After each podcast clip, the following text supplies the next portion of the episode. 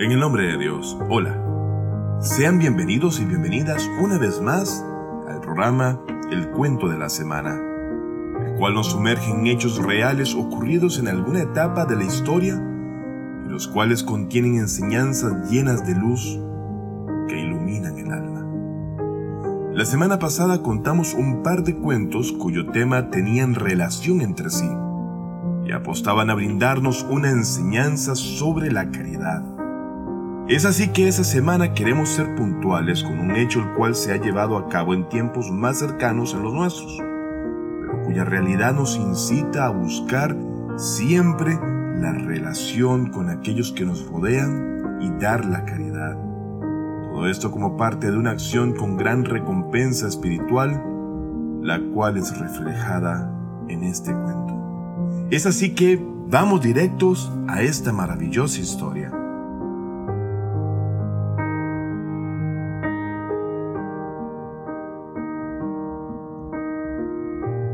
La censura del maestro.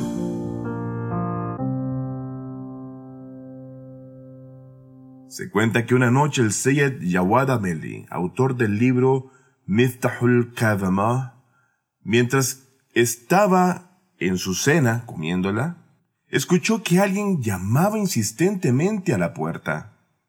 Cuando fue a ver encontró que era el sirviente de la casa de su maestro, el Seyyed Mahdi Bahrul Ulum. Ante tan inesperada visita, éste se apresuró a atender a esta persona, quien sin esperar mucho le dijo, El maestro te pide que te presentes ante él ahora mismo. Tiene la comida preparada y dispuesta en la mesa, pero él no va a comer hasta que te presentes ante él. No había lugar para una postergación, así que él, sin terminar su cena, se dirigió a la casa del Seyyed Mahdi con celeridad. Cuando llegó lo encontró con una cara de enojo y el maestro le dijo con cólera, Oh Seyyed Yawad, ¿acaso no tienes temor de Dios? ¿No tienes vergüenza respecto a él? Seyyed Yawad quedó perplejo y le preguntó, ¿qué ha pasado? Dijo con tremendo asombro ya que nunca antes su maestro lo había censurado de esta forma. Se presionó a sí mismo pensando en cuál pudo haber sido la causa de tal reproche, y no le quedó otra opción que preguntarle a su maestro. ¿Me podría decir, oh maestro, qué ha sucedido? ¿Y qué cosa tan mala ha surgido de mí? El maestro contestó, Tu amigo y vecino fulano y su familia desde hace siete días que no pueden conseguir ni trigo ni arroz para comer. Durante este tiempo han pedido fiado a un comerciante que está cerca de tu casa para que les dé unos dátiles, puesto que no tienen otra cosa para comer. Hoy fueron nuevamente a solicitarle fiado, pero el dueño del lugar les reclamó la cuenta de lo pedido anteriormente ya que la misma estaba sumando demasiado. Entonces, él sintió vergüenza de volver a pedir y ha regresado a su casa con las manos vacías. Él y su familia esta noche, oh querido Seyyed Yawad, se quedaron sin comer.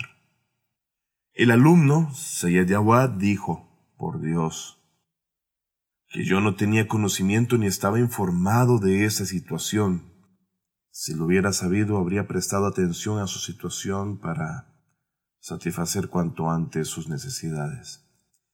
El maestro replicó, Todo mi enojo, mi actitud y mi reproche es porque tú te has quedado sin saber del estado de tu vecino, puesto que ya han pasado siete días sin que te dieras cuenta. Sin embargo, es un hecho que si lo hubieras sabido y no hubieras hecho nada, no te consideraría un musulmán sino un incrédulo.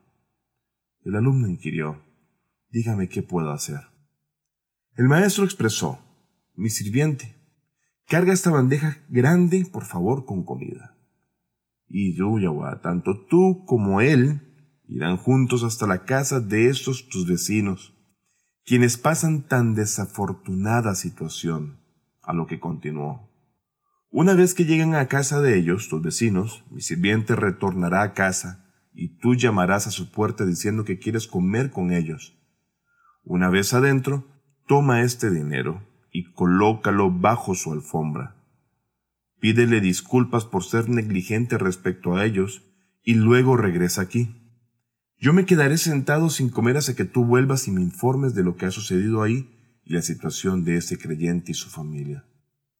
El sirviente tomó una bandeja enorme repleta de toda clase de comidas sabrosas y agradables, y junto al Seyed Yawad fueron hasta la casa de ellos. Una vez en el sitio, tal como lo ordenó el maestro, el sirviente retornó y Seyed llamó a la casa pidiendo permiso para entrar. El dueño al escuchar las disculpas se sentó a comer. Tomó un bocado de aquella comida agradable y se dio cuenta de que no había sido cocinada en la casa del Seyed, pues él era árabe y aquella comida que estaban disfrutando no lo era. Entonces le dijo, Esta comida no es árabe Tú no la traes desde tu casa. Yo no seguiré comiendo hasta que me informes de dónde proviene esta comida. Al hombre le pareció que la comida venía de la casa de Bahrul Ulum, el maestro, pues era él persa, de la ciudad de Burjerd, la provincia de Lorestán en Irán, y la comida tenía gusto de comida persa, no árabe. Seyyed Yawad insistió en que comiera sin preguntar de dónde provenía, pero el hombre rechazó eso y no aceptó comer diciendo, Hasta que no me diga de dónde proviene la comida, no voy a comerla. Esto, les cuento, es como un acto de poder tener certeza de la legalidad y la legitimidad de la procedencia de esa comida, sabiendo que no es usurpada. Entonces el hombre empezó a comer, pero dijo sorprendido, es extraño. Yo no le conté mi problema a nadie ocultando mi situación a todos mis vecinos cercanos. No sé de dónde Bahtulolum supo de mi problema. Como vemos, hay grados espirituales los cuales en las manos de las personas de Dios generan bien para los demás y para quien alcanza esos grados. Muchas veces capaz de hacerse un cambio entre las personas y las sociedades, que hablan del corazón de las gentes y en cuyo caso en especial, como ya lo mencionamos, el servicio a los demás es un acto de adoración tan elevado que beneficia a muchos de gran manera. No me despido sin antes agradecer la atención a este breve cuento. Rogamos a Dios que les cuide y les proteja, pero lo más importante, volver a toparnos la próxima semana con un nuevo cuento. Por favor, cuídense y hasta pronto. Fátima TV. Saberes que iluminan el alma. Síguenos en youtube.com slash Fátima o en nuestro sitio web fatimatv.es.